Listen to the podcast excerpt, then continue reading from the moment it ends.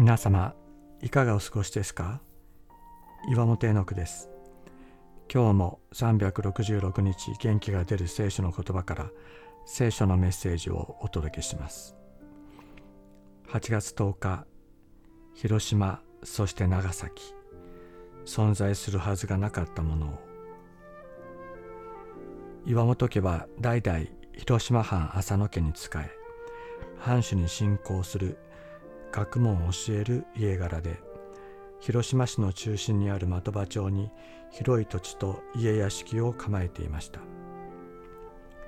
江戸末期に岩本家の養子となった高祖父岩本元行は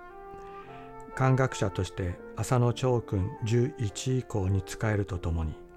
明治新規の混乱のため公的予算がつかずに廃校の危機にあった広島中学校を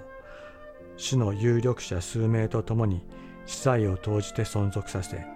教育とその運営の安定化に寄与しました。曽祖父の岩本秀太郎は広島中学校の英語教師となりますが英語教材における語彙コントロールの研究チームの一員として英語の形態分析や頻度による語の分類を行い効率的英語学習教材の開発を行いました。馬本勉氏によると英語教育における語彙コントロール研究は当時世界でも類を見ない先端的研究であったとのことです。秀太郎は宣教師を自宅に呼び本物の英語を学びます。それによって彼はメソジスト信仰を与えられました。岩本家とキリスト教との関係はここに始まります。ところが秀太郎の次の世代で岩本家は没落します。秀太郎の長男私の祖父は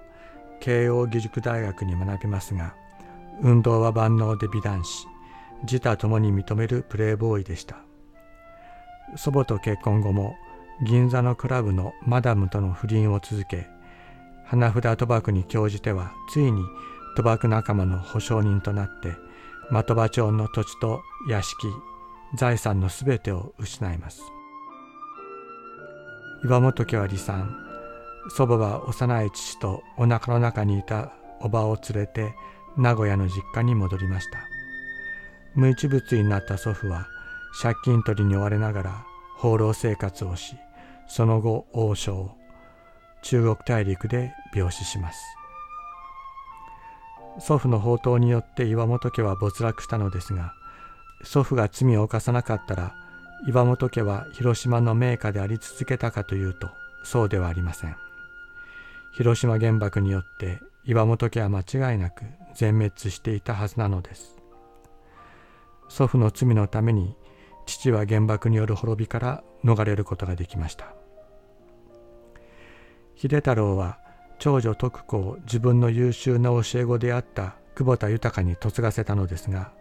久保田は三菱重工業長崎製鋼所の所長となります。長崎に原爆が落とされた時徳子は長崎の尾道に疎開中だった母岩本とわに食物を届けるために爆心地近くを歩いており一瞬にしてこの世からいなくなってしまうのです。久保田豊と私の祖母は共に岩本家と隕石関係がありしかも共に伴侶を失っていたため戦後力を合わせて生きていくために再婚しました。父も祖母と共に長崎に移り住みそこでキリスト教指導者の先生の紹介で母と結婚することになりました。もし祖父が罪を犯さなければ広島原爆によって岩本家は全滅。私は生まれませんでした。アメリカが長崎に原爆を落とすという滞在を起こさなければ大おば徳子も死なず父と母が出会うこともなく私は生まれることはなかったのです。祖父の罪の結果そして幾十万の人々の尊い命を奪った原爆という罪の結果生まれたもの。どう考えても存在するはずがなかったもの。存在すべきではなかったもの。それが私です。しかしそのような存在の分裂存在の逆説の中で苦しむ私に精霊を注いでくださる神がいました。罪の結果存在しているもの存在しないはずだったものを精霊によって新たに生まれさせ新しい意味を命に与えられた神がいたのです。聖書は言います。神は無から有を呼び出す方だと。この本を読んでくださっている方々の中にも自分は存在するはずがなかったとの思いの中で苦しんでいる方がいらっしゃるかもしれません。しかし存在しないはずのものを創造しこの世に生み出した神は精霊を注いで神にある新たな存在の意味を与えてくださる。神の国のために用いてくださるお方がいるのです。あなたを私を握ってくださっているお方がいるのです。彼アブラハムは死者を生かしないものをあるものとして召し出される神を信じその見舞いで父となったのです。ローマ人の手紙4章17節。